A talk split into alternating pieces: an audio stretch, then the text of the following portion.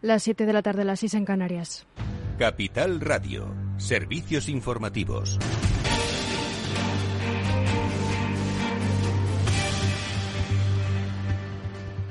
Buenas tardes. La industria láctea de Cantabria alerta del desabastecimiento de los supermercados si persiste la huelga de transportistas y la acción de los piquetes en dos o tres días. El presidente de la Federación Regional de Industrias Lácteas de Cantabria, Álvaro Ortiz, ha sugerido la posibilidad de que los convoyes eh, con alimentos sean escoltados que los servicios mínimos están para cumplirse. En la alimentación ese servicio mínimo no solo la recogida de la leche, sino el abastecimiento de los supermercados. Los supermercados, si esto continúa así, en dos, tres días se estarán totalmente desabastecidos, por lo menos en lo que es el sector lácteo, si nosotros no podemos sacar la leche y llevársela a las grandes superficies. Es complicado porque, claro, eh, son distintas fábricas de donde tiene que salir y los puntos de recepción son distintos también.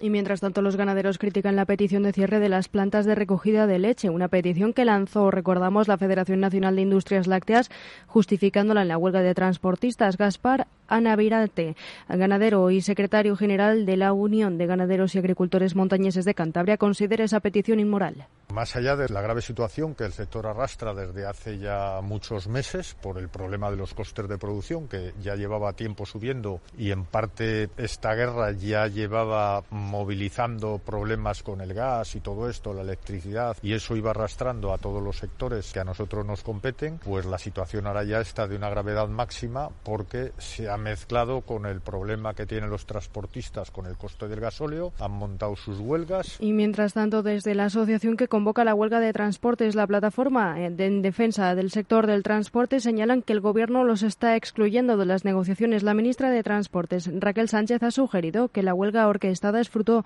de un boicot promovido por la ultraderecha. Si hacemos un poco de indagación, vemos las manifestaciones de algunos representantes de la ultraderecha en nuestro país que están apoyando estas movilizaciones violentas, estos actos de boicots y que incluso están llamando a que se manifiesten conjuntamente este sábado en las calles de Madrid. Yo creo que está claro quién está legitimando a aquellos que a través de palos, clavos y piedras están amedrentando y a aquellos trabajadores que muchas veces de lo único que disponen es de un camión que es su herramienta de trabajo y desde luego con esto hay que ser inflexible. Y desde la Federación Española de Industrias de Alimentación y Bebidas, el director general Mauricio García de Quevedo ha enfatizado la necesidad de que se ponga fin a la huelga. Ya ha habido dos anuncios en el día de hoy de sectores de la industria de alimentación y bebida que no pueden seguir produciendo y, por tanto, amerita buscar una solución urgente. Eh, por lo tanto, es, em, urge que se tomen medidas para garantizar el libre tránsito de mercancías y de personas entre tanto, el Gobierno ha movilizado a 15.000 agentes para reprimir las conductas violentas que, según denuncian desde el Gobierno, están entorpeciendo las labores de transportistas que no secundan la huelga y que están provocando, a su vez, disrupciones en el abastecimiento de productos frescos.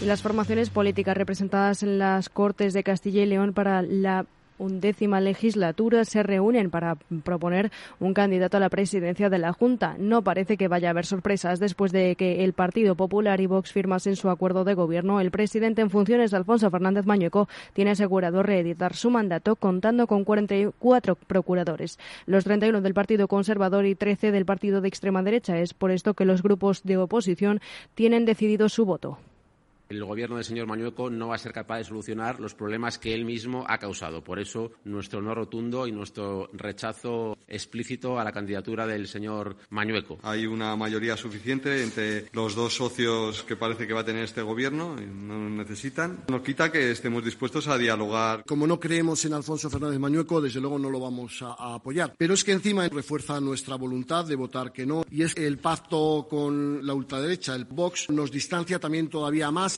y casi el 71% de los españoles respaldarían el envío de armas a Ucrania por parte de la OTAN, según avanza el barómetro del CIS correspondiente al mes de marzo. Por partido son los votantes del Partido Popular los que defienden con más unanimidad el envío de armas. Según el barómetro cruzado por, variables políticas, el 84% de los, de, de los votantes del Partido Popular así lo piensan. Entre los votantes de Vox se encuentra un 83%. En tercer lugar, apuestan también los votantes de Ciudadanos con casi el 82% mientras que contestan del PSOE que un 77% lo apoyarían. También más de la mitad de Podemos lo apoyaría. Es todo por ahora. Más información en capitalradio.es. Capital Radio. Siente la economía. ¿Interesado en bolsa? ¿No quieres pagar comisiones? XTB es tu broker. Compra acciones y ETFs en cualquier mercado con 0 euros de comisión hasta 100.000 euros. Abre tu cuenta 100% online en solo 15 minutos. xtb.es. Riesgo 6 de 6. Este número es indicativo del riesgo del producto, siendo uno indicativo del menor riesgo y 6 del mayor riesgo. Acción, emoción, pasión. Deporte en estado puro todos los días en el balance de la mano de Paco Lloret. Entre las 8 y las 8 y media de la noche, el balance de los deportes en Capital Radio. Los viernes en Capital Radio, la salud protagonista. Valor Salud.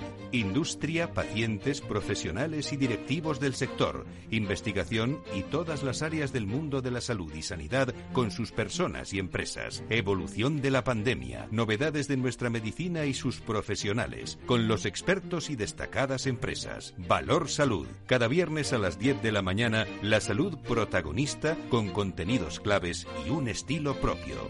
Valor Salud. Con Francisco García Cabello.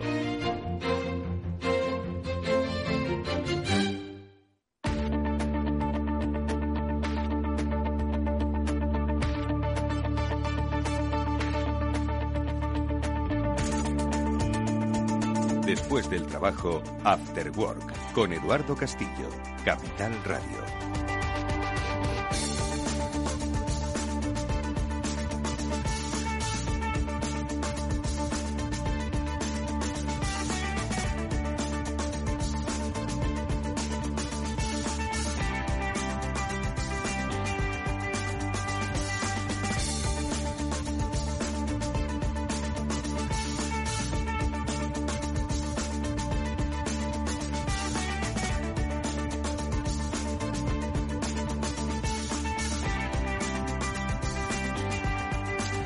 Bueno, pues qué tal, muy buenas tardes, bienvenidos a este After Work. Hoy un After Work especial que va a fijar, va a poner su foco en un eh, sector eh, esencial para la vida de las ciudades, esencial para las personas, esencial para el crecimiento económico, el transporte. Siempre que se habla de crecimiento económico de zonas, de mm, ciudades, de regiones, siempre se mira al transporte como la clave para ese desarrollo económico y obviamente social. Bueno, pues hoy fijamos nuestro ojo en el transporte porque a través de nuestra siempre amiga activa Amanda Palazón, CEO del Instituto del Cambio. Amanda, ¿qué tal? Buenas tardes. Hola, buenas tardes. Hemos querido poner ojo en este interesantísimo sector para eh, fijarnos pues cómo ha impactado pues no solo la pandemia, sino también lo que pasaba antes de la pandemia, que eran movimientos de cambios culturales, ¿no? Estaba transformándose las ciudades y estaban transformándose la forma en la que concebíamos el transporte para los ciudadanos, como servicio a los ciudadanos, como servicio público, pero también como un servicio privado. Bueno, pues de eso vamos a hablar a lo largo de la próxima hora con eh, los principales agentes del eh, sector que hoy nos acompañan en esta tertulia y que de manera presencial y de manera remota van a tratar de poner sobre la mesa pues cuáles son esos puntos ahora mismo de interés para el ciudadano, porque al final es el que utiliza los transportes, y cuáles son esos puntos de interés que deberíamos tener en cuenta y que, como decimos, son los que van a conformar la ciudad, la región, los países del futuro. Así que, si me permitís, voy a saludar en primer lugar a nuestros invitados en el estudio. Eh, nos acompañan Isaac Centellas, que es eh, responsable de la división de instalación y sistemas en Metro de Madrid. Isaac, ¿qué tal? Buenas tardes y bienvenido. Muy buenas tardes, muchísimas gracias. También nos acompaña en este estudio Isacano, que es eh, directora de estrategia, inversión y Desarrollo de Negocio en Mobility de Indra. Isa, ¿qué tal? Buenas tardes, bienvenida. Buenas tardes, muchas gracias. Y luego conectados en remoto se encuentran Cristina Güell, que es directora de Servicios Corporativos de Transportes Metropolitanos de Barcelona. Cristina, ¿qué tal? Buenas tardes, bienvenida. A ver si nos escucha ahora. Bueno, ahora enseguida la saludamos pero sí que está conectado Carlos Hacha, que es eh, Chief Digital Officer de ALSA, una de las compañías de transporte privadas más conocidas de nuestro país. Carlos, ¿qué tal? Buenas tardes. Hola, muy buenas tardes. Ahora sí que podemos saludar a Cristina Güell, que es directora de Servicios Corporativos de TMB, de Transportes Metropolitanos de Barcelona. Cristina, ¿nos oyes? Buenas tardes, ¿qué tal? Hola, hola, ¿qué tal? ¿Cómo estáis? Encantado de saludarte y cerramos esta mesa con Dionisio González. Él es el director de Advocacy de la Unión Internacional de Transporte Público. Dionisio, ¿qué tal? Muy buenas tardes. Hola, buenas tardes. Encantado, compañeros. Bueno, pues eh, yo creo que lo primero de todo, nada, una breve reflexión, Amanda, sobre lo que nos trae aquí. Como decimos, el transporte es eh, el catalizador del desarrollo económico y social de los países, de las ciudades y asistimos, ¿no? Hoy a grandes retos a los que confronta el, sector del transporte. Asistíamos ya hace unos pocos años antes de, la, de, que la pandemia transformase nuestras vidas y mañana tendremos de, nuevamente que redefinir las estrategias en las que empresas públicas y privadas van a llevar a cabo su, su desarrollo, ¿no? Pues mira, yo creo que si alguien se enfrenta a un gran cambio es precisamente este mundo, el mundo del transporte, porque cambian las ciudades, va a cambiar la percepción. Me imagino que la cantidad, esto nos lo contarán hoy, eh, las nuevas competencias que van a tener que adquirir los empleados de todo este entorno y el ciudadano, que también habrá que, transformarse. Así que ellos son, están inmersos en esa sostenibilidad y en la transformación social. Van a ser los impulsores de esa transformación social. Oye, pues eh, mira, como somos muchos y hay muchos temas que tratar, yo os voy a hacer una primera pregunta general a todos, ¿no? Y me gustaría, pues, que de alguna forma, desde la óptica o perspectiva de las instituciones o empresas a las que representáis, nos hablaseis sobre precisamente, pues, e, esos retos, el momento que está viviendo hoy el transporte desde vuestra óptica, ¿no? Entonces, en primer lugar, eh, Isaac, desde Metro de Madrid, ¿cómo se vive, eh, bueno, para un madrileño el metro es arterial, quiero decir, al final y todos, recuerda, todos recordamos los que veíamos cómo se iba ampliando el metro, íbamos ganando kilómetros porque eso iba conectando la ciudad, ¿no? Entonces, bueno, pues para un madrileño, pues es como decimos arterial, pero bueno, hay gente que nos escucha que no es de Madrid, pero que también entiende que metro es eh, un actor eh, para la reflexión también sobre el futuro del transporte. Isaac, en tu caso, a ver desde Metro de Madrid nosotros decimos que nuestra razón de ser es eminentemente social porque lo que hacemos es acercar, eh, acercar a las personas los distintos servicios sociales que ofrece la, ciudad. ¿no? Entonces yo creo que estamos viviendo un momento de cambio muy interesante eh, donde se está transformando la movilidad en las ciudades, estamos evolucionando hacia lo que entendemos es una movilidad eh, cada vez más inteligente, que tiene que ser respetuosa con el medio ambiente y que, por supuesto, tiene que aprovechar, aprovecharse de lo que nos aportan las tecnologías pues para aportar valor al ciudadano a la hora de, de trasladarse. ¿no? Nos parece algo esencial. Tú antes de, comentabas que la movilidad es un sinónimo de desarrollo, de desarrollo económico de las ciudades. ¿no? Nosotros siempre decimos que el 75% de las personas que se desplazan con nosotros lo hacen por, por motivos relacionados con el trabajo. O sea que una vinculación clara entre el desarrollo económico de las ciudades y los motivos por los cuales las personas se, se mueven. ¿no? Y yo creo que eh, nos estamos enfrentando a un momento en donde en donde están cambiando, están cambiando los patrones de consumo, ¿no? Estamos pasando de, la gente está pasando de, la gente joven sobre todo, está pasando del tener al utilizar, ¿no? Ese concepto, ¿no? Están cada vez más de moda todo lo que son los, las economías eh, circulares, ¿no? O las economías colaborativas, ¿no? El teletrabajo, que yo creo que podemos hablar de ello y que, que ha venido de alguna manera a cambiar ese, ese patrón, ¿no? Y, y, nosotros pensamos que desde luego la, la, tecnología y las personas son, son claves a la hora de hacer un uso responsable de una infraestructura como el Metro de Madrid. Hmm. Permíteme, Isa, que le voy a preguntar, porque si estamos en Madrid nos vamos a ir a Barcelona y vamos de alguna forma a hablar de las dos ciudades de referencia de nuestro país. Eh, ¿Cuál es un poco la reflexión que haces, Cristina, desde eh, Transportes Metropolitanos de Barcelona? Eh, obviamente compartimos, ¿no? en este caso, pues con Madrid, pues eso, que la mayoría que utilizamos esos servicios de transporte público lo hacemos para trabajar, ¿no? Pero ¿cuál es un poquito tu reflexión sobre los retos a los que se enfrenta el transporte urbano? Hola, ¿qué tal? Pues de hecho estoy eh, muy de acuerdo con lo que comenta el compañero de Madrid, porque mm, realmente nos estamos enfrentando a eh, una transformación, una evolución, no solamente por este contexto que cada vez es más buca, ¿no? cada vez es más complejo, más dinámico, más disruptivo, sino que también eh, tenemos un reto de Green Deal y tenemos un reto de cada vez, cada vez mayor de, exigencia de nuestros ciudadanos y de nuestros usuarios, lo, que nos hace estar siempre a la vanguardia y cada vez eh, intentar mejorar en esta evolución, ¿no? dentro de que somos eh, empresas públicas, ¿no? administraciones públicas y que, bueno, a veces eh, esta maquinaria no es tan rápida ¿no? como en otros eh, contextos privados, pero de hecho lo que nos ha enseñado también toda esta época de pandemia, toda esta eh, todas este, estas olas que hemos vivido es que somos capaces de transformarnos con las tecnologías, pero también con las personas y eh, intentar eh, evolucionar a esta eh, ciudad para las personas y dejar un poco atrás esta ciudad para los coches. ¿no?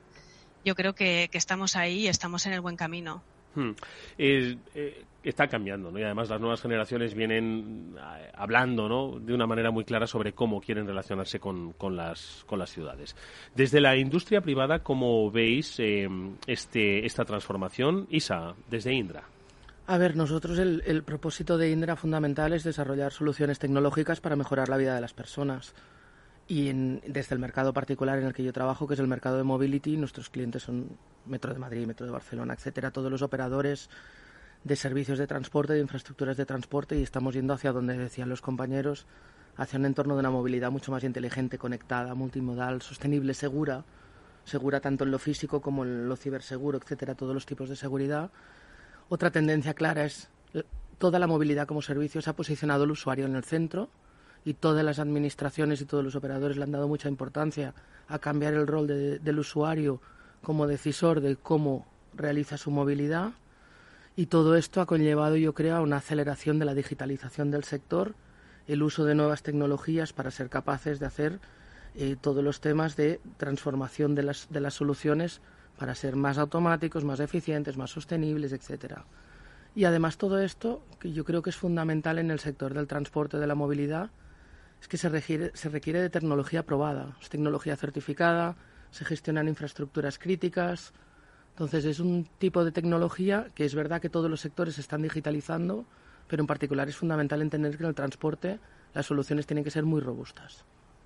Eh, Carlos Hacha, eh, como eh, responsable digital de, de, ALSA, entiendo que no podrás estar más alineado ¿no? con que la tecnología es la gran transformadora de nuestro tiempo. ¿no? Pues eh, efectivamente y absolutamente está siendo está siendo el, gran motor de, cambio, ¿no? Yo simplemente por añadir alguna cuestión más sobre lo que ya se ha comentado, que es prácticamente todo eh, de esta pregunta en la que obviamente no no, no, no se puede, no, no puedo estar más, más de acuerdo, ¿no? Eh, yo añadiría un par de un par de elementos nada más y es eh, la rapidez con la que se están produciendo esos cambios. Eh, nunca hemos visto esa, esa velocidad, ¿no? Y entonces eso nos lleva a que a que tengamos que ir a modelos muy distintos. El modelo de transporte trasciende mucho más allá del transporte. Ahora mismo se, se, se integra con otros con otros con otros servicios, con la infraestructura y en general con la con, con la ciudad y eso nos lleva, nos lleva a, trabajar absolutamente de, una forma totalmente distinta. Nosotros como, como operador privado y prestadores de servicio público, el, modelo que, nos queda es trabajar con, conceptos de excelencia operativa, porque si no trabajamos de esa forma y utilizamos la tecnología para, para, para dar una prestación de servicio excelente, eh, el mercado y las preferencias de los usuarios no nos van a, no nos van a permitir estar. Por lo cual, el reto es, eh, es enorme. Dionisio, cerramos un poco esta primera eh, reflexión general con, con, tu opinión desde la Unión Internacional de Transporte Público. ¿Cuáles son esos retos en la transformación del, de la movilidad urbana? Bueno, yo creo que los, eh, compañeros los han mencionado casi todos. ¿no? Y a mí me gustaría incidir en, en, la oportunidad que tenemos ante nosotros. ¿no? En este momento eh, donde hemos tenido que repensar eh, y volver un poco a los principios básicos de, gobernanza, de marco regulatorio, de marco institucional, es cuando vemos que los proyectos que tienen sentido desde el punto de vista de planificación de transporte y usos del suelo, eh, pues son los que hay que los que hay que sacar adelante, ¿no? Los decisores tienen en sus manos la oportunidad de apostar por las ciudades que quieren las personas, con más espacio para ellas, con más movilidad activa, con más eh, transporte público y eso requiere financiación. ¿eh? yo creo que son todos los temas que no debemos de, dejar de tocar en la sesión de hoy. Oye, de, todas formas, es cierto que veníamos ya en un proceso transformador eh, previo a la pandemia, que ya venía apuntando algunos de los aspectos que habéis mencionado aquí, que se han visto pues acelerados, catalizados por la pandemia, pero entiendo que la pandemia también ha dejado otros aprendizajes, otras huellas, otras eh, marcas, eh, siempre en positivo, ¿no? de aprendizaje. Eh, ¿Me podéis un poco también hacer alguna breve reflexión sobre cómo la pandemia impactó desde vuestros servicios y el aprendizaje que os habéis traído de, eh, bueno, pensando en que la pandemia todavía sigue, pero no estamos en aquellas circunstancias precisamente de hace exactamente dos años, ¿no? Donde ahora mismo, pues, eh, quizás ya nadie se acuerde porque tenemos memoria ligera, ¿no? Pero, pero hace dos años estábamos, eran los servicios esenciales, eran los servicios de transporte público, ¿vale? Isaac. Pues desde Metro de Madrid, eh, pues quizás no es la mejor forma de aprender cosas, ¿no? El pasar por una pandemia. Pero desde luego, desde la perspectiva en la que yo en la que yo he participado en Metro Madrid, a mí sí me permitió conocer mejor a la organización, me permitió conocer mejor a la organización desde el punto de vista de la importancia de las personas, la capacidad de reacción, la resiliencia como organización.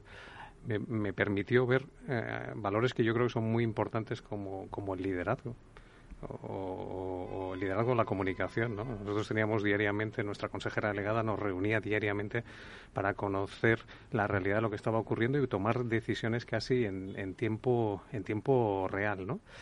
Eh, yo creo que puso de manifiesto eh, la necesidad de, como organización, mejorar la coordinación con otros organismos, eh, de anticiparnos a través de precursores a lo que estaba ocurriendo. ¿no? En un mundo que estaba tan conectado parecía que, que no nos iba a afectar aquello que, que, estaba ocurriendo en otra parte del mundo y no, no, no, no se puede decir que no es porque no estuviéramos informados. ¿no? Y yo creo que se puso de manifiesto que, la tecnología pues eh, pues era clave para abordar el proceso en el que estábamos ¿no?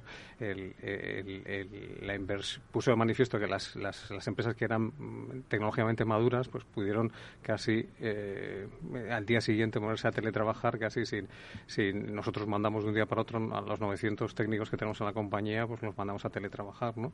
Eh, la propia tecnología nos permitió desdoblar la gestión de, de los, los centros de control de metro pues para evitar el contacto físico entre las personas, ¿no? que fue otro aspecto aspecto clave. ¿no? Entonces, bueno, yo creo que, que es eh, articular una mejor coordinación entre distintos organismos, entre los distintos agentes, incluso entre las empresas y entre las distintas empresas que colaboran, pues yo creo que son lecciones aprendidas que aprendimos sobre la marcha. Yo, yo, yo creo que es clave. las empresas todas tenemos nuestro plan de contingencia, pero nunca nadie, ninguna empresa había, Lo había abierto el cajón, ¿verdad? había había, había pensado un plan de contingencia. Entonces se puso de manifiesto la, la necesidad de tener metodologías ágiles y a la hora de, ponerlos en marcha tomar tomar decisiones e innovar en nuestras formas de trabajar, pero casi innovar en tiempo real, ¿no? Entonces yo creo que todas esas son lecciones aprendidas que van muy relacionadas con la cultura y con la capacidad de, las personas dentro de las organizaciones. Vamos a seguir, si os parece, el orden de antes. Cristina, venga. Muy bien. Eh, bueno, desde Barcelona, eh, teniendo en cuenta que nosotros gestionamos eh, los buses de metropolitanos y también metro, la verdad es que se nos planteó un, un reto brutal, bueno, igual, igual que el resto de compañeros operadores.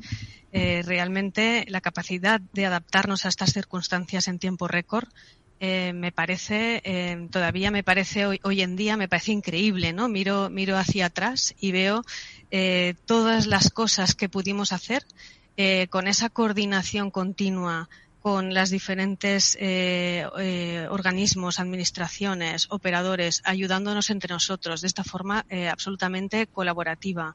Eh, adaptándonos constantemente a las diferentes eh, medidas preventivas de seguridad, intentando cuidar lo máximo posible eh, a nuestros empleados, implementando todas las medidas de digitalización, desde, desde lo que comentaba el compañero de teletrabajo, eh, hasta todas las medidas de planificación del servicio, de cambiar ofertas continuamente, eh, porque pasamos de la primera ola a tener un 20% de, de, de, demanda, ajustando también en función del absentismo ¿no? por COVID que teníamos en nuestros propios empleados, mm. eh, ir, ir adaptándonos ¿no? en cada evolución, cada cambio de normativa, realmente eh, esa capacidad de compromiso, ¿no? de, resiliencia, de ser creativos, de ser flexibles, eh, de, acelerar eh, de alguna forma también cambios, ¿no? Porque, porque esto, como comentabas al principio, ¿no? son oportunidades detectadas. Esto nos ha generado la oportunidad de optimizar procesos de digitalización que, que, desde luego mm, están, están en marcha eh, y, que, y que van a seguir y que van a acabar y que son de alguna forma eh, una, una, pistonada que ya, eh, ya tenemos y ya no vamos a dejar, ¿no? Y que realmente era algo que teníamos puesto nuestro plan estratégico, pero que no tenía esa velocidad que desde luego hemos conseguido agilizar pues a causa de, de, de estos tiempos tan complicados que hemos vivido, ¿no? yo creo que nos ha permitido también em, tener claros ¿no? que, que hay que pensar diferente y que tenemos que también trabajar diferente, ¿no? Y es, es, una semilla que ya está, de alguna forma ya está inoculada, ¿no? Ya está sembrada y ahora es lo que tenemos que seguir trabajando. Oye, eh, Amanda, ¿quieres hacer alguna reflexión? Porque lo que han dicho tanto Isaac como Cristina, pues eh, apela directamente al trabajo que desarrolláis en el Instituto de la Gestión del Cambio, ¿no? O sea, una, una agilidad en la transformación de los procesos, ¿no? De una manera ordenada que además se implica aprendizaje. ¿Qué te parece lo que han dicho? Bueno, pues mira, me encanta porque, eh, entre otras cosas, primero, eh, parece un observatorio más que una tertulia, de verdad, es una maravilla poder... Bueno, es que este, este tipo de foros son observatorios, se hacen para hacer reflexionar a quien nos está escuchando. Efectivamente, y fíjate, nosotros en Echenbook to Agile, sabes que es nuestro método, tenemos eh, estudiamos el modelo Cinefin.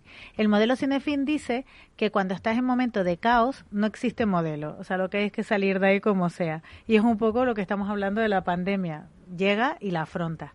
En los momentos complejos, que es el que estamos ahora, es cuando podemos empezar a pensar y a reorganizar. Y es aquí cuando toda esta gestión del cambio y toda esta transformación que se está hablando y toda esa posibilidad de que se incorpore la cultura ágil, hay que hacerla ahora, pues con lo que nosotros desde el Instituto de Gestión del Cambio llamamos el Plan M, es decir, con estrategia, con método y con expertos. Es decir, es una disciplina que al igual que otras requiere tener conocimiento, expertos y un método para hacerlo de forma ordenada en lugar de hacerlo pues eh, de una forma con pues un poco como se puede o con las herramientas que tienen porque esta este método existe, o sea, la rueda está inventada, lo que hay es que profesionalizar en este ámbito. Eh, me gustaría preguntar eh, también los cambios estructurales que se han producido eh, los habéis comentado, cómo la tecnología está cambiando y los clientes están pidiendo nuevas cosas, ¿no? Entonces, ¿cómo se estáis adaptando precisamente a esas nuevas demandas? Eh, en el caso de Alsa, por ejemplo, eh, Carlos, eh, ¿cómo os estáis adaptando a ese nuevo cliente que está pidiendo otro tipo de servicios y con otra mentalidad de sostenibilidad, de mm, eh, una cultura totalmente diferente ¿no? sobre el uso de, los transportes. Eh, te lo pregunto, Carlos, te lo pregunto también a ti, eh, Isa, y seguro que Isaac también tiene algo que decir. Mm. Bueno, pues el, factor fundamental que, tenemos que aplicar es la, flexibilidad y la capacidad de, hacer cosas muy diferentes en muy poco tiempo eh, siendo, siendo capaces además de, analizar qué es lo que está pasando o de, o de prever lo que está pasando. Detrás de, la palabra prever normalmente pues también tenemos eh, muchos modelos de forecasting eh, que supongo que aquí unos y otros habremos tirado de ellos con inteligencia artificial, etc. y los hemos estresado al máximo ¿no? y los hemos puesto muy, muy, muy a prueba esos modelos para, para ser capaces de ajustar la red, eh, ser capaces de, dar, de dar la oferta que, en cada momento ha sido, ha sido necesaria. También eh, hemos tenido que, tocar muchísimos protocolos eh, prácticamente en tiempo real hemos tenido que, pues que ajustar todos nuestros protocolos de mantenimiento, los protocolos de limpieza y desinfección. Y, otro factor fundamental y muy crítico es que esos protocolos eh, los hemos hecho públicos. Es decir, el factor transparencia de cara al usuario es lo que, lo que, lo que garantiza eh, recuperar la confianza. Si hay una cosa que ha, que ha sido un factor clave, ha sido la pérdida de confianza por parte de los usuarios que eh, objetivamente tenían miedo a volver a usar el, transporte público. todavía queda algo de eso.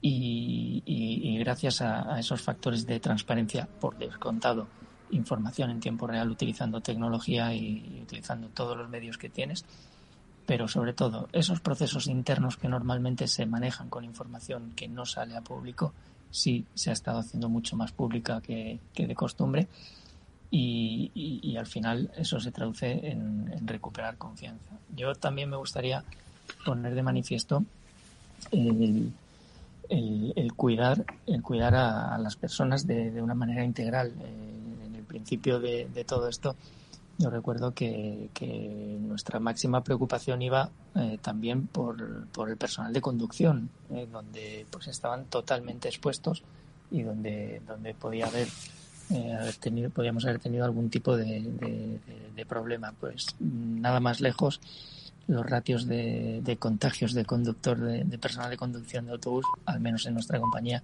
no han sido, no han sido muy, muy distintos a, los del resto de, al resto de la ciudadanía, con lo cual eh, yo creo que, que se han hecho las cosas bien con transparencia. Luego podemos hablar también de temas de medios de pago, que ha habido que ajustar muchísimas cosas para, para hacer más fácil las interacciones a, los usuarios y de, la información en Mobility as a Service y demás. Pero bueno, habría muchas cosas que comentar aquí. Muchas, muchas lecciones. Isa.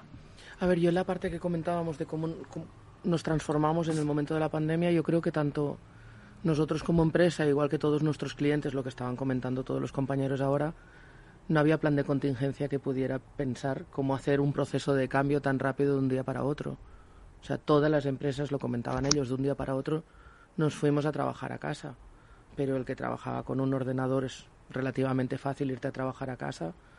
Pero es que igual que Metro o, Alsa o cualquiera de los operadores está en la calle circulando, nosotros sostenemos sus sistemas y los tenemos que mantener.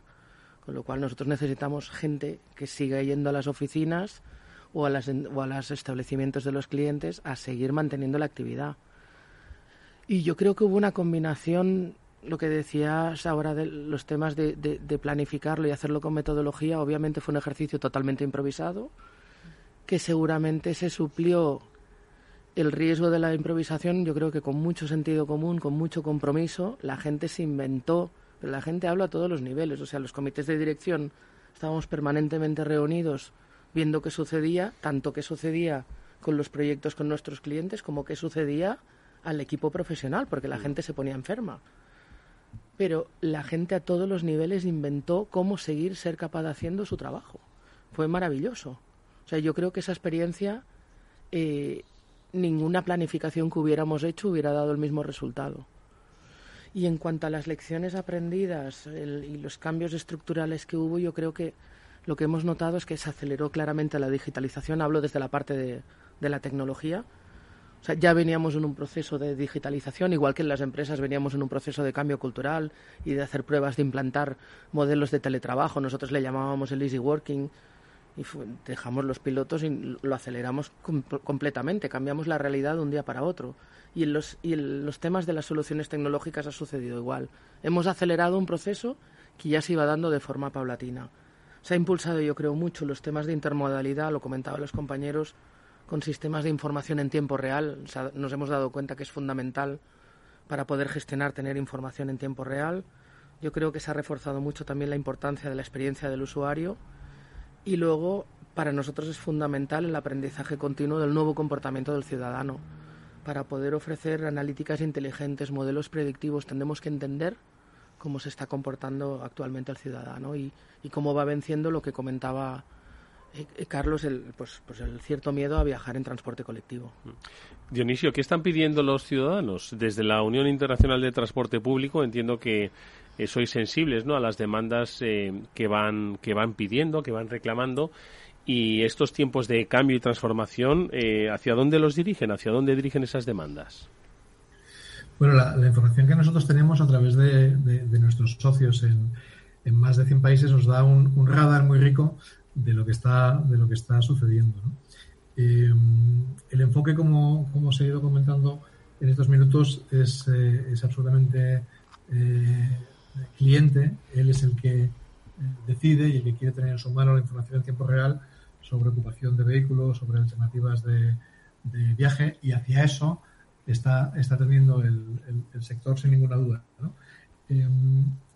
Aspecto especialmente importante es ah, el apoyo que medidas de eh, promoción del transporte público, de ensanchamiento de aceras, de eh, creación de nuevos carriles bus, está teniendo en, en muchísimas ciudades del mundo.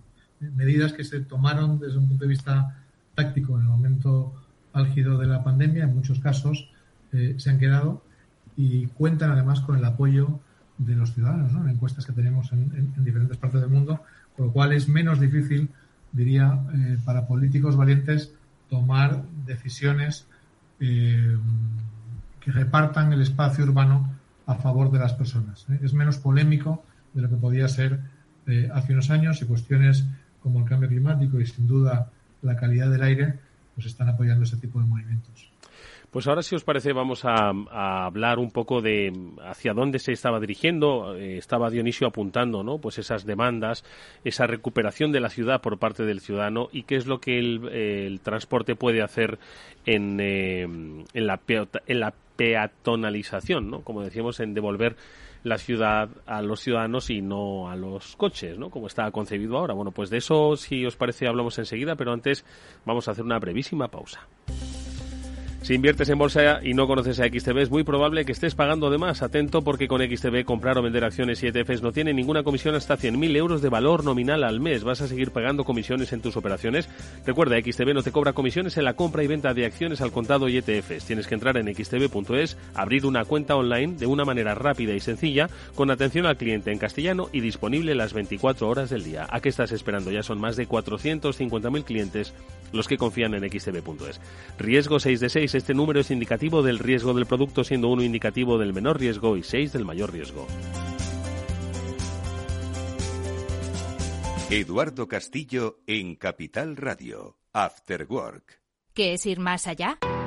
Con Arval podrás llegar donde te propongas de la forma más sostenible y asegurar un mundo mejor contribuyendo a la seguridad en carretera, al futuro de las ciudades y a la calidad de vida. Ser responsable sin tener miedo al liderar el cambio.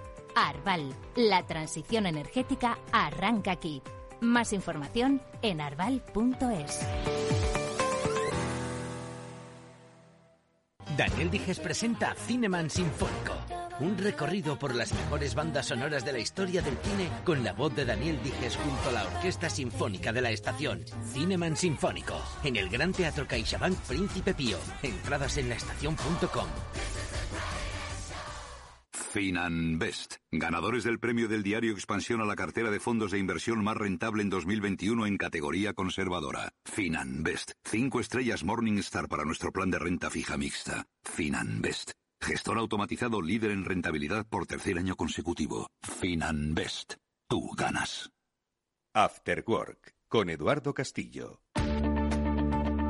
Bueno, pues en el foro de transportes que estamos hoy desarrollando en este After Work especial nos acompaña Amanda Palazón, la directora del Instituto de la Gestión del Cambio. Está también con nosotros Isaac Centellas, el responsable de la División de Instalación y Sistemas de Metro de Madrid. Isacano, que es directora de Estrategia, Inversiones y Desarrollo de Negocio en el área de Mobility en Indra. Está Cristina Güell, directora de Servicios Corporativos en Transportes Metropolitanos de Barcelona. Carlos Hacha, responsable digital de ALSA. Y Dionisio González, director de Advocacy en la Unión Internacional de Transporte Público. Estamos hablando de cómo el transporte está evolucionando, de cómo los clientes están pidiendo otras cosas, están reclamando recuperar el espacio. Decía antes Dionisio que quieren medidas pues que mm, se dirijan ¿no? hacia esa recuperación de las ciudades. Yo creo, Cristina, que Barcelona ha sido en este, en este sentido pionero, también Madrid, estamos trabajando poco a poco en esa recuperación del peatón, pero eh, Cristina, eh, eh, ¿Cómo habéis trabajado, cómo se trabaja en el concepto de, peatonalización y esto, cuál es el, papel que juega en este caso el transporte metropolitano de Barcelona?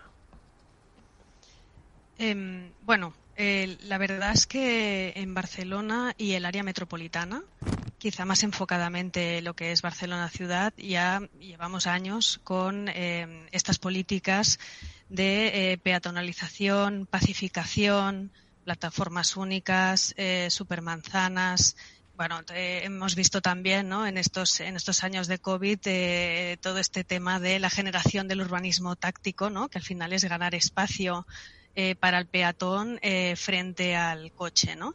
Aquí yo creo que lo, lo más interesante es tener esa, esa balanza, ¿no? ese equilibrio de de, dar el espacio a cada uno de los modos, eh, incluido el peatón, eh, para poder tener eh, una ciudad, una ciudad amable y una ciudad que fluya.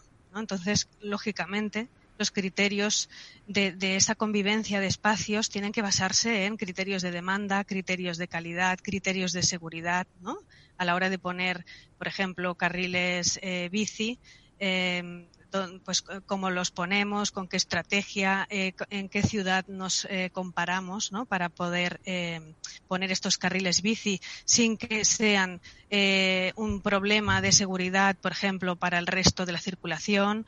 hablamos de carriles bici, pero también podemos hablar del tema de los patinetes, que es algo que también es motivo de debate. Mm.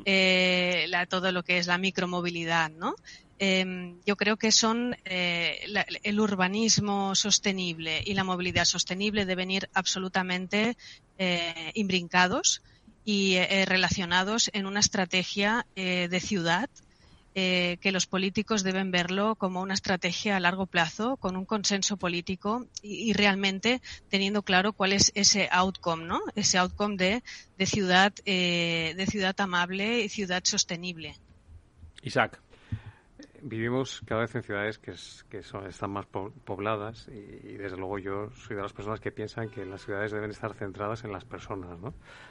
Hay veces que buscamos, eh, bueno, lo voy a decir mejor al revés. ¿no? Eh, yo creo que tenemos que buscar soluciones globales a problemas particulares y muchas veces nos empeñamos en buscar soluciones particulares a problemas que son globales. ¿no? Entonces, yo creo que ahí es, de verdad que está la clave y desde ese sentido debemos de concebir eh, las ciudades respondiendo a la necesidad que tienen las personas de moverse dentro de ella. La movilidad es un, es un derecho, es un derecho social y en este caso el transporte es una herramienta para, para responder a esa, a esa movilidad. Entonces, desde mi punto de vista, lo que tenemos que, en lo que tenemos que pensar a la hora de concebir las ciudades es cuál es la demanda eh, y cómo queremos responder a esa demanda desde la intermodalidad para luego buscar mejoras a las infraestructuras. A veces nos empeñamos en, con las infraestructuras que tenemos, atender a esa demanda eh, de cualquier manera. ¿no? Y lo que tenemos que hacer es buscar, eh, a partir de esas necesidades de demanda, qué servicio le queremos eh, dar en cuanto a horarios, en cuanto a intercambio con otros modos de transporte, para responder a las necesidades de, de movilidad. ¿no? Sentido Madrid, eh, por ejemplo, yo creo que tiene una infraestructura de transporte muy interesante. Con la creación en su día del consorcio de transporte, pues eh, se, potenció lo que es la planificación y la explotación intermodal dentro de lo que es eh, dentro de lo que es la propia ciudad. Y desde esa perspectiva creo que se tiene que potenciar el desarrollo y el uso de la infraestructura pública. Hmm.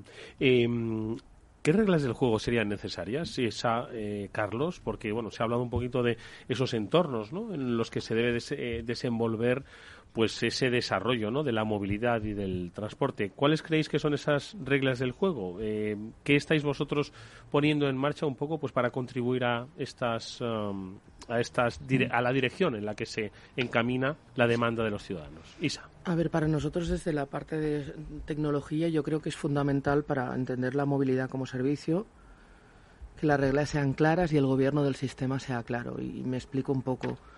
Eh, en la sociedad en la que nosotros estamos, la administración pública es la que financia las infraestructuras, la que financia los servicios de transporte con una visión global, los operen directamente entes públicos o entes privados. Al final, todo el sostenimiento del sistema se basa en, presupuestos públicos. Entonces, es fundamental tener claro qué retorno obtengo de este sistema, porque estamos en un entorno en donde los actores que están desarrollando soluciones de movilidad son muchísimos eh, los hay públicos y los hay privados, pero el gobierno de todo este sistema, es decir, estamos entrando en un sistema de plataformas de plataformas donde cada operador tiene su solución, donde el usuario desde el teléfono móvil se descarga cualquier aplicación y decide cómo ir de A a B, pero esta aplicación no tiene por qué estarle recomendando el itinerario o el encaminamiento modal que tenga un, un beneficio social más fuerte. Cuando las administraciones públicas orientan sus inversiones hacia los servicios y las infraestructuras de transporte con un criterio, con un criterio de retorno social. Entonces yo creo que aquí es fundamental que la Administración se posicione en cuál va a ser el rol que va a jugar en este aspecto. La tecnología existe, la tecnología aquí no, no es la limitación.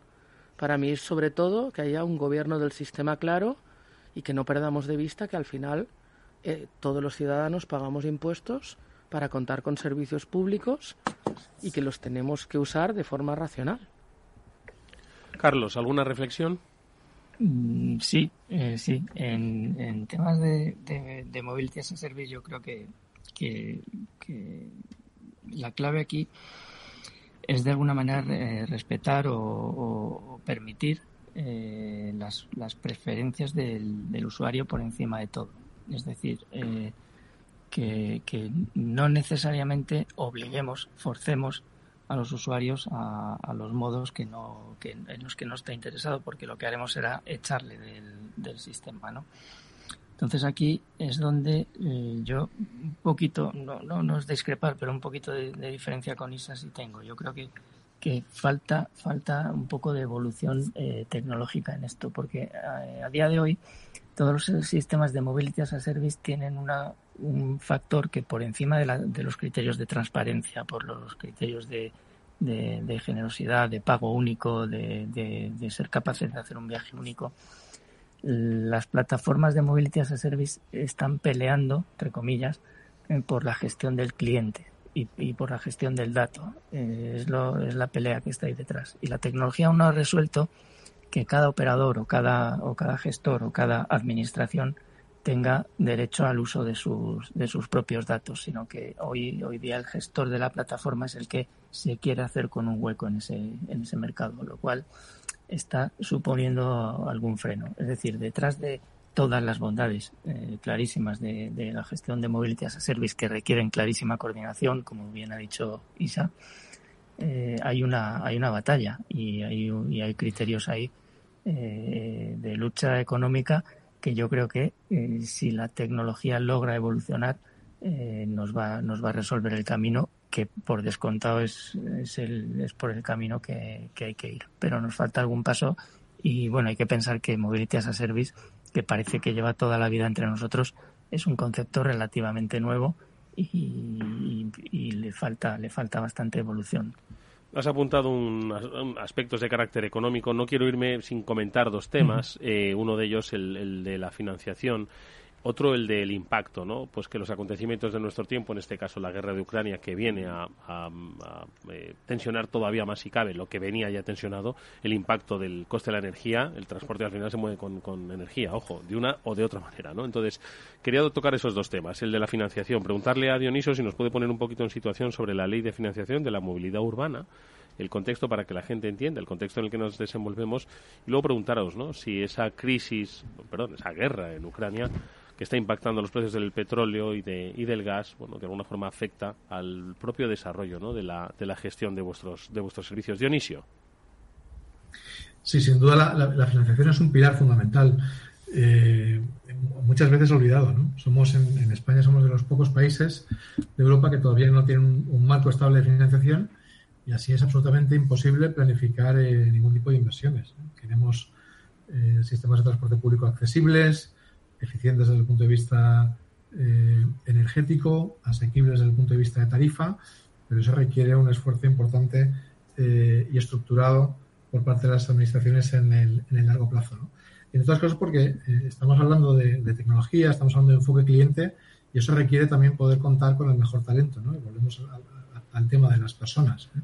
Si queremos contar con los mejores, pues tendremos que pagar eh, unas condiciones de trabajo eh, razonables y, atractivas. la pandemia ha puesto de manifiesto absolutamente esta debilidad, con un confinamiento impuesto por los gobiernos que nos ha llevado a tener demandas del 10% de las demandas habituales, pues es imposible que los números salgan. Ahora, en el caso de la electricidad, pues está pasando lo mismo. Estamos pagando seis, siete veces más de lo que pagábamos hace dos años. No, hay, no hay modelo de negocio partiendo de la base de que, que, aguante, que aguante esta situación. Em, ¿Queréis hacer alguna reflexión a propósito? levantan la mano varios, Isaac, luego Isaac. Sí, yo bueno, creo que esto que estaba comentando Dionisio pues es, es muy importante, ¿no? La ley de, dotarnos de una ley de financiación y, de movilidad urbana, ¿no? Yo creo que las, las decisiones no hay que tomarlas eh, en, base al mundo actual, sino a lo que queremos tener, ¿no? Hay que hacer que las cosas ocurran, que las cosas cambien, y para eso el desarrollo regulatorio pues es, es, es básico, ¿no? Y poder disponer de una ley como esta que fije un, marco que garantice una cierta estabilidad financiera en situaciones como las que estamos viviendo y como las que estaban comentando aquí, pues es clave, ¿no? porque, eh, porque tenemos que hacer frente, eh, tenemos que prestar un servicio que es esencial para los viajeros y, tenemos que tener un marco, marco regulatorio que, que, que establezca clara y que, y que dé soluciones a situaciones como las que nos estamos encontrando o a, soluciones como las que antes se planteaba entre Isa y Carlos. ¿no? La propia, el, propio anteproyecto de la Ley de Movilidad Urbana contempla que el dato sea la administración, ¿no? o sea, que los distintos operadores pongan a disposición de la administración ese dato para que a su vez la administración la ponga a disposición de todo el que necesite utilizarlo y, aportar ese valor del dato a las personas y a las empresas. ¿no? Pero la propia, el propio anteproyecto de ley fija que, exista un entorno en donde, de una forma abierta, se, se, ponga a disposición el dato, la tecnología lo ponga ahí, para que luego, efectivamente, los distintos operadores del mercado, los distintos agentes del mercado, lo faciliten y, den valor y den valor al, Enfatizar precisamente este punto que comentaba Isaac, la ley de movilidad, el anteproyecto, el proyecto de ley lo dice bien claro, que hay que adaptar el marco jurídico para poner estas herramientas mm. tecnológicas al servicio de las personas. Es decir, la tecnología habrá que desarrollar más, habrá que desarrollar menos, pero no es la limitante. Lo que te faltan tener claras son cuáles son las reglas del juego para poder compartir esos datos. La ley ya contempla el, espacio integrado, de, el espacio de datos integrado de movilidad. Lo que necesitamos es saber es cómo va a funcionar este espacio integrado de datos. Para mí es un tema sobre todo es regulatorio, no es un reto tecnológico. Cristina, Carlos, ¿queréis? Eh, Cristina. Eh, perdona, Eduardo, sí, aquí eh, en este caso yo creo que es súper importante, es muy importante tener este marco de financiación de la, de la movilidad urbana. En, en este caso, a, nosotros, ¿no? Como, como ciudad grande, igual que le pasa a Madrid, ¿no? nos preocupa que este capítulo de financiación realmente dé cobertura a ciudades de nuestro tamaño, eh, para tener este marco estable, ¿no? Para, las grandes inversiones que se necesitan, para tener esta visión global a largo plazo, ¿no? de, de, gran infraestructura eh, que, que, que, debe tener su, su, plan estratégico ¿no? de seguimiento. Y estamos en una tormenta perfecta, ¿no? En la que las aportaciones de las administraciones eh, pues eh, bajan ¿no? por, por, por situaciones de contexto, las aportaciones de los usuarios se congelan, la demanda ha sufrido mucho con el COVID y con, y con la crisis, eh, los elevados costes de los carburantes, de las energías. Eh, a, veces incluso también ¿no? Eh, nos, reflexionamos sobre el tema de mm. esta poca apuesta por las energías renovables como el hidrógeno o, el mm. biogás, ¿no? que también son, son temas importantes que al final em, deben generar muchas sinergias. ¿no? Eh, claro, eh, es, un tema de eh, situación, de punto de inflexión muy importante en el que realmente tenemos que tener este marco claro de una vez, porque ahora estamos en un momento de, esa situación que comentábamos al inicio del todo, esa situación buca, ¿no? De mm. dinámica compleja en la que se en la que se tienen que tomar decisiones muy rápido y en la que tenemos un cambio climático, unas unas mm. calidades de aire que tenemos que hacer frente y tenemos que que, neutralizar ¿no? con, una, con una buena política de movilidad. ¿no? y esta, esta ley de mm. financiación nos, nos, lo tiene que dar. Unos tiempos buca que nos han traído una, una guerra en, en Ucrania hace 15 días. Amanda, ¿querías comentar algo? Pues sí, mira, eh, quería contar una anécdota ahora que estamos en este entorno en este entorno de ingenieros. Fíjate, después de la Segunda Guerra Mundial, precisamente es cuando nace la mejora continua y la cultura ágil, eso que estamos hablando ahora. Japón necesita y requiere y tira de Deming, que era un norteamericano, que es el que hace el ciclo de Deming, que incorpora, pues eso, como he dicho, la mejora continua y consigue que Japón, que está absolutamente hundido a través de la automoción y de ahí la importancia de Toyota, despunta. Así que con esta anécdota y esta curiosidad que tiene que ver con ingenieros y transporte, Voy a ojalá, abrir esa parte. ojalá que, el mundo sea mejor después de esta guerra, pero de momento está yendo a peor, ¿no? Y está afectando de una manera muy dura en, bueno, en todos los estratos. En vuestro caso, Isaac, ¿cómo está impactando? Pues mm, aparte de bueno, estar consternados como estamos todos por lo que está ocurriendo en Ucrania, ¿no?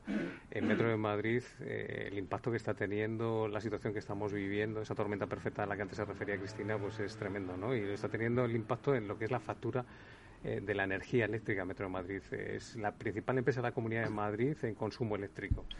Y hay que pensar que, hemos multiplicado por cinco el coste de la energía. En, el año 2020 pagábamos 49 millones de euros por, la energía. El año pasado, en el 2021, eh, pagamos 88 millones de euros y este año las previsiones serían ir a 268 millones de euros en el coste de la energía. ¿no? Mm. Esto no, no hay forma de gestionar una empresa que mitigue eh, que te mete un incremento de costes como este, donde estamos eh, cinco veces más de lo que veníamos pagando. No hay forma. Entonces, hace falta un marco estable, un marco regulatorio que, que permita hacer frente a este tipo de situaciones, ¿no?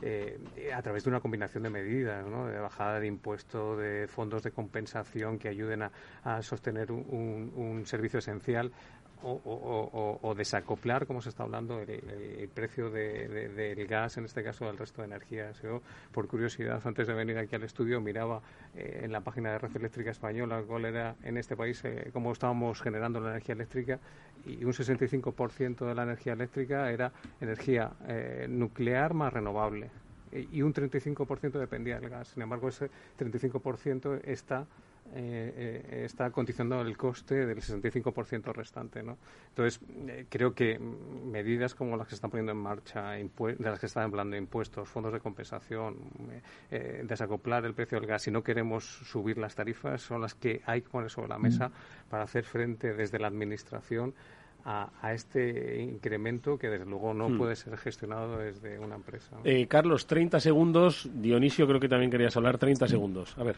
Sí, no, muy, muy rápido. Yo de acuerdo totalmente con, con, lo que se ha comentado de, financiación. ¿no? Todos los equilibrios en las compañías de, transporte y movilidad están ahora mismo rotos, rotos por, por todos lados. ¿no? Entonces hay que recuperar, hay que recuperar eh, la situación normal. ¿eh? Y, la, por la vía de la financiación. Yo, además, además de, esa, de esa vía, yo, eh, a pesar de todo, yo confío también en que, mm, como decía Amanda, ¿no? En tiempos, en tiempos duros es cuando, cuando más hay que pensar y, ahí es donde tenemos que poner los mecanismos de I más D a funcionar, recuperar términos de eficiencia y pensar que cuando se habla de movilidad sostenible, también hay que ser sostenible de forma financiera, porque si no todo lo demás se nos va se nos va a caer. Y la prestación de servicios excelentes es muy compatible con eficiencia y con sostenibilidad segura, ambiental, social, pero también financiera. Y yo creo que es eh, fundamental. Dionisio, 30 segundos literales. Bueno, pues un mensaje de optimismo. Eh, yo creo que tenemos eh, un montón de retos por delante, pero tenemos a las mejores, los mejores profesionales trabajando en este, en este eh, sector y, no podemos directamente poner en cuarentena retos tan importantes como el cambio climático, la inclusión social, la calidad del aire. Por lo cual, transporte público y movilidad activa son pilares fundamentales para mejores ciudades. Bueno, yo creo que necesitamos otro, otro foro, otro observatorio y muchos más. Hacerlo de manera periódica, porque es algo que nos afecta a todos como ciudadanos de allí donde vivimos, en este caso de nuestra ciudad, eh, donde queremos que sea, bueno, pues eso, una ciudad con futuro. Hay que agradecerle a Isaac Centellas, a eh, Isabel Cano, a Cristina Huel, a Carlos Hacha, a Dionisio González, que nos hayan acompañado en este interesantísimo foro del transporte, que, Amanda, yo quiero repetir, porque es que nos hemos dejado la mitad y fíjate con lo de la financiación tenemos para un solo programa, o sea que estoy seguro de que vamos a tener la oportunidad de, verlo de nuevo. Yo creo que sí, que nos, hemos explicado nuestro impacto de estudio nuestro estudio de impacto social, pues económico, que es súper interesante. Pues, pues entonces, pues, seguro entonces nos comprometemos a hacer otro programa, Cristina. Eso queda ahí comprometido, ¿vale? Muchísimas gracias a todos, Amanda, y nos vemos próximamente, ¿vale? Sí, yo quiero agradecerles a ustedes y agradecerles a todos los que han venido a nuestra tertulia. Muchísimas gracias desde el Instituto de Gestión del Cambio. Nos vemos próximamente, amigos. Estuvo Néstor Betancor gestionando técnicamente el programa. Os habló Eduardo Castillo. Hasta muy pronto. Adiós.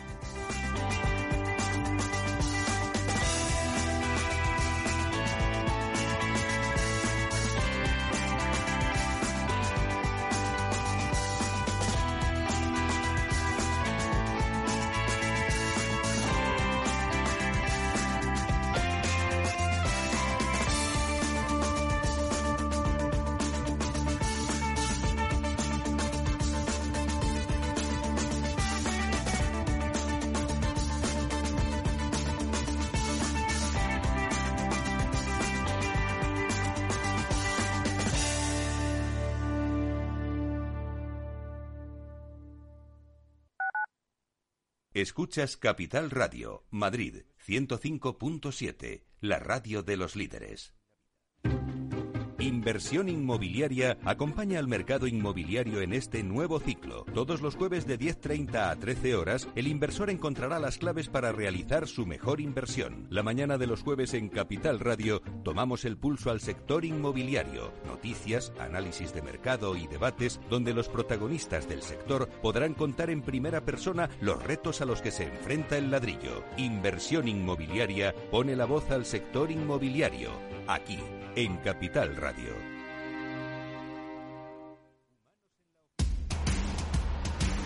No pierdas detalle de todo lo que afecta a tus inversiones y a tu bolsillo. Toda la información en Mercado Abierto con Rocío Arbiza, de 4 a 7 de la tarde en Capital Radio.